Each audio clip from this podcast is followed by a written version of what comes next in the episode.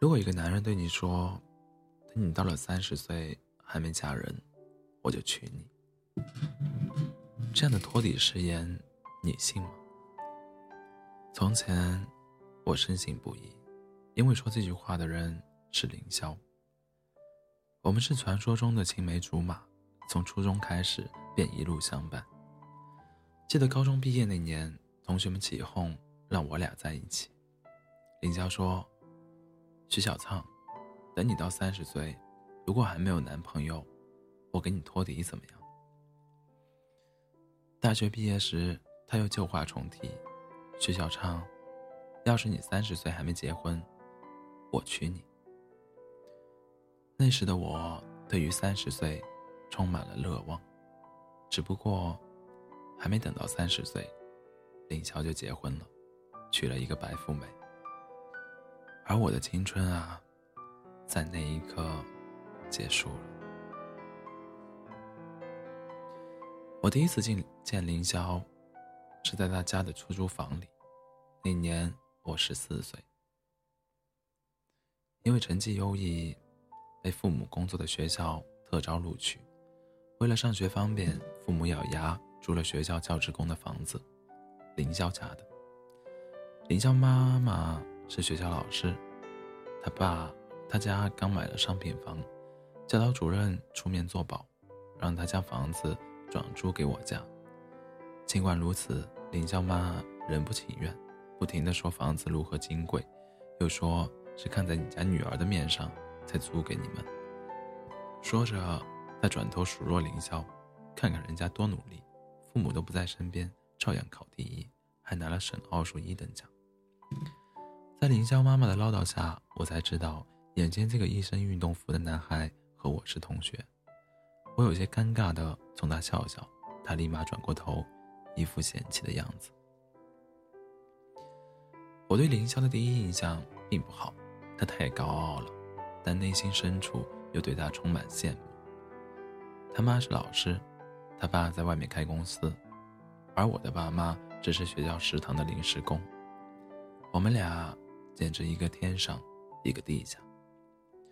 签下租房合同后，林娇妈妈拎来一大袋衣服，说可以给我和弟弟穿。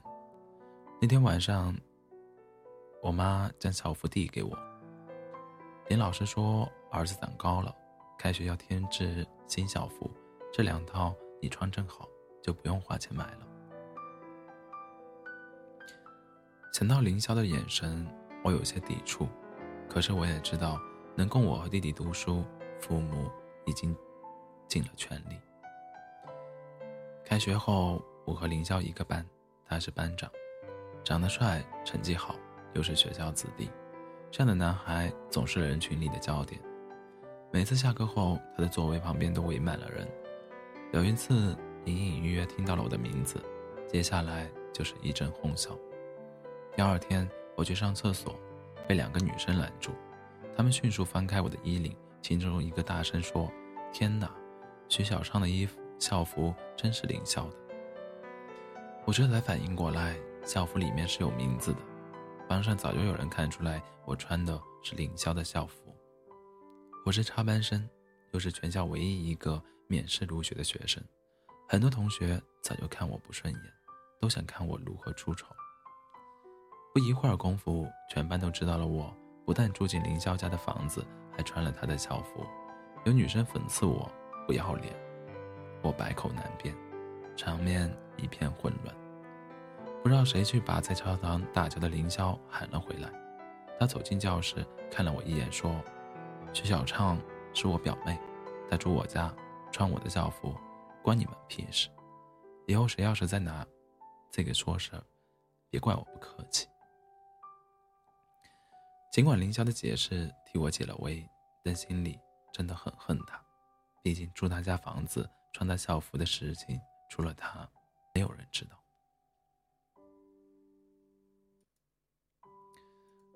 这之后，我和凌霄的关系形同水火。有他的地方，有我的地方不见他；有他的地方，我绝不出现。我满足劲想要超越他。第一次月考成绩下来。我考了第一名，超了第二名凌霄整整十分，班上同学说我是林霄的克星。我没转学之前，他是常胜将军，现在却成了千年老二。林霄似乎对学习并不看重，永远都是一副无所谓的样子。他的爱好很广泛，篮球、吉他、唱歌，样样都行。就算没有考第一，他依旧是人群里最闪亮的少年，这让我嫉妒不已。在他心里，我或许连对手都不是。他甚至经常带着一群男生去我爸妈工作的窗口打菜，还美名其曰照顾我家生生意。天知道我有多憎恨他的行为，感觉所有自尊都被他踩在脚下摩擦。我做梦都盼着把这一切踩回去。机会来得很快，那天，我妈准备了一些土特产，让我给林霄家送去。才走到他家门口。就听到有人在吵架，好像是林爸在外面有人了，正闹离婚。那一刻，我震惊极了，直到身后传来林晓的声音，才才回过神来。对于我偷听的事，他一点也不生气，还云淡风轻地说：“真好，这下终于不是我一个人的秘密了。”而我不但没幸灾乐祸，心里还隐隐有些难过。那天。林霄破天荒让我陪他去操场散步，不知走了多久，他突然说：“徐小畅，我很羡慕你。”我没好气的回答：“羡慕我穷吗？连校服都买不起。”他说：“但是你们家很温暖呀，你爸妈永远都是笑眯眯的，而且他们从来都没有逼你考第一。”看着忧伤的他，我竟不知如何安慰，最后冒出一句：“幸福的家庭都是相似的，不幸的家庭各有各的不幸。”然后，我俩都笑了。原来冷漠的人，比任何人都渴望友谊。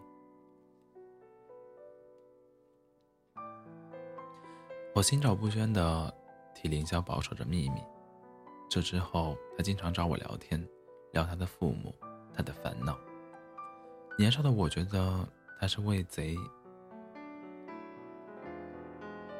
年少的我觉得他是为赋新词强说愁。父母离婚对他能有什么影响？都抢着对他好，还有用不完的零花钱。不像我，连学校组织的春游都去不了，因为要统一统一购买。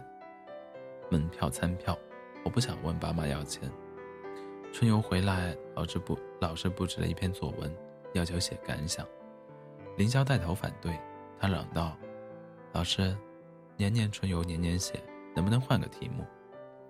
事后我才知道，林霄在用他的方式保护我那一点可怜的自尊。为了感谢林霄出手出手相救，接下来的一个星期，我家。成了他的食堂。我爸妈喜欢林霄，说他懂事。林霄也喜欢我和爸妈。林霄也喜欢和我爸妈拉家常，说这才，说这才是正常家庭的样子。有一次，他无比伤感的对我说：“徐小畅，我好想和你交换人生啊。”应该就是他的几句话，令我偷偷心动了。那么明媚的少年，却那么忧伤；那么卑微的自己，也有值得他羡慕的地方。中考结束，我们考进同一所重点高中，再次再次成为同学。分班时，我明明可以进快班，但当时快班需要对标北京的中学上网课，电脑还普及的年代。每个学生发一个账号密码去学校机房上课。那会儿我爸妈已经从学校食堂辞辞职，开了一张一家快餐店，家里根本拿不出五千块的网课费。按规定，我要被分到慢班去。林校知道后，马上送来了这笔钱，我一下就哭了，不知如何是好。林教被我哭的。有些不知所措，说：“你哭什么呀？又不是不用还，还不起，要以身相许的。他不知道，“以身相许”四个字在我心里起了多大的震荡，我哭得更厉害了。人家说：“好了好了，开个玩笑嘛，这是我的压岁钱，谁都不知道，你不还也没问题。”凌霄的钱是半年后还的。我家的快餐店渐入正轨。父母终于不那么拮据，即便如此，林霄有了什么好东西，总会想着给我带一份，就连他爸去香港出差带回来的礼物都要分我一半。班上有同学问他是不是在和我谈恋爱，他连忙摇头说：“徐小畅是我表妹。”这些年，我以表妹的身份成了他最亲近的人，我们相互安慰，有什么事情都会告诉对方。林霄总说：“我是他最重要的人。”到了大学时期，我和林霄在同一座城市，不同的学校。每个周末，他都会带我去改善生活。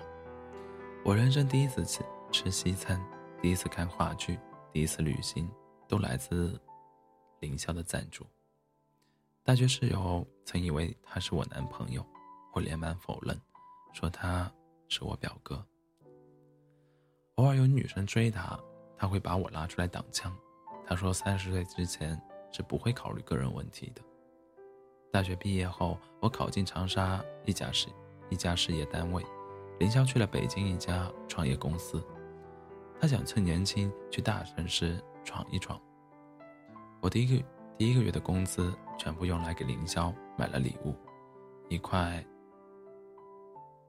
天梭手表，凌霄则回赠我一套大牌护肤品。我们经常在微信上聊天，分享各自的生活。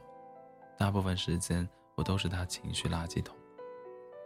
他的项目黄了，被老板骂了，被同事穿了小鞋，被他妈催着回长沙，都会第一时间找我吐槽。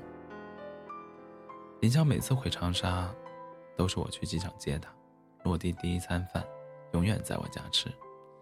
可能是因为太熟，妈妈也没觉得我俩会在一起。对他们来说，林霄有点像他们的编外儿子。林霄去北京，他们会叮嘱我给他快递家乡特产。他回长沙会给我爸妈带礼物，比给他爸妈的还要仔细。有一年春节，高中同学聚会。大家开我俩玩笑，说我们在一起这么多年了，都不给彼此名分。林萧将手搭在我的肩膀上说：“我和徐小畅太熟了，擦擦不出火花。等他三十岁，如果还没有结婚，我就娶她。”而我，莫名其妙的脸红了。那一刻，我不是没想过和他在一起的情景，如梦如幻。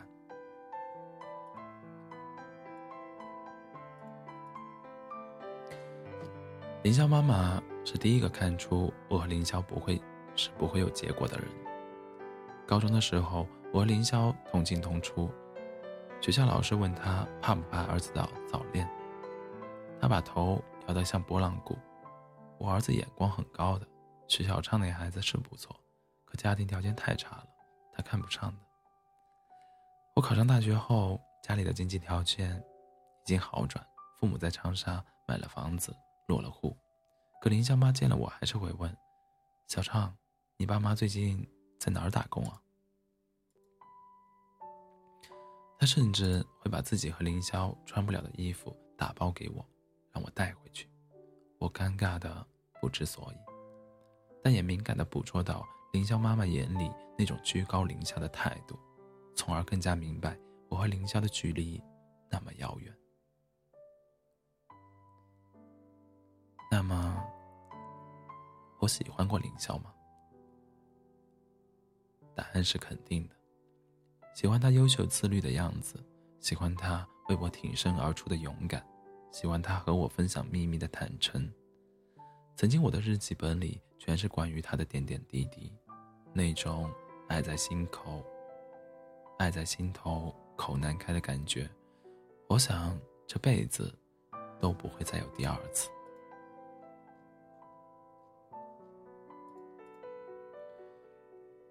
凌霄喜欢过我吗？我想，应该没有吧。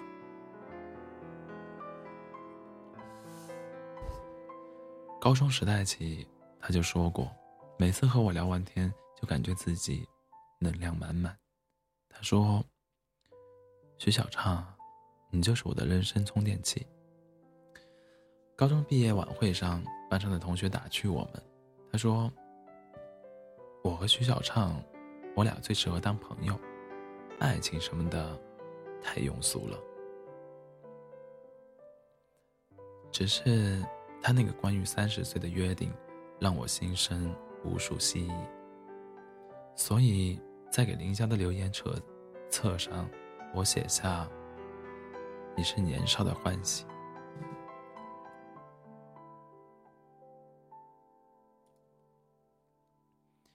那一刻，大约是我们最接近爱情的时候，因为我期望有一天，他能看懂这句话的内涵。喜欢的少年，是你。再好的朋友也有渐行渐远的时候。自从凌霄在朋友圈官宣了爱情之后，我们开始自动划分界限，不再每天视频，也不再聊天。我强迫自己不去关注他。同学群里偶尔会被同学艾特到，说你们竟然没在一起，太遗憾了。而我只能用那句“我们一直是好朋友”，一次又一次的撇清彼此的关系。有段时间，林萧说在北京压力好大，又不想回长沙，对未来感到很迷茫。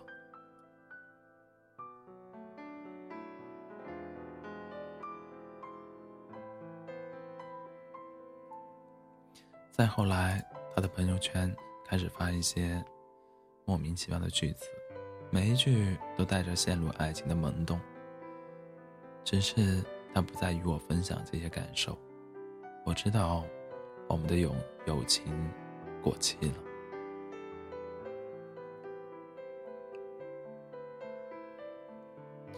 再再后来，林霄公布了女朋友的照片，说是以结婚为目的的在谈恋爱，那种罗曼蒂克、幸福甜蜜的语气，是我。从来没有见过的，我甚至连追问的资格都没有，毕竟我们并没有恋爱过。偶尔会钻牛角尖，问自己：这一路走来的陪伴和承诺，都是假的吗？直到看到凌霄在同学群里认真回复这段感情时那种谨慎、小心翼翼的语气，我突然释怀，这才是男生对喜欢女生的态度啊！男人总是在不懂爱的年纪随意许下诺言，不是爱你，而是怕失去你这个朋友。林霄结婚前给我打了一个电话，他说：“徐小畅，我要结婚了，你也要抓紧了。”那个曾经说爱情真庸俗的少年，终于在二十四七岁这年。遇到了人生的真爱，我突然轻笑出声，眼泪潸潸而下。二十七岁的我终于明白，少年时的凌霄的确是我情是我的情窦初开，而我不过是他青春年少的英雄主义。像他那样带着原生家庭伤痕的男孩，在那样的时期，要么是玩世不恭。混不吝，要么就是正义感爆棚，对比他弱小的存在充满了保护欲。很荣幸，那时的我是比他更弱小与自卑的存在。很不幸，他对我从来就没有过爱，而岁月也没有把这份同情与友情升华成爱情。这就是我林和凌霄的故事。十四岁遇见，十三年陪伴，我们的关系胜过友情，却止步于爱情。林小曲的女生与我截然不同，无论是外表、事业还是家世，我们都不在同一个世界。我们之间一路的陪伴是真的，长情是真的，只是那些关于三十岁你未嫁我娶你的话，并不是承诺，而是夹杂着同情与豪情的楚河汉界。我曾经问自己，假如我年少有为不自卑，那么结局会不会改写？直到日子一天天过去，青春随着他昏讯传来戛然而止的时，我开始明白，这场疑似爱情始终是我一个人的战争。而现在，我决定跟自己握手言和，不后悔，在骄傲却匮乏的少年那样爱过你，很欣慰，放下后。我决定跟从容而开阔的自己相遇。再见，少年。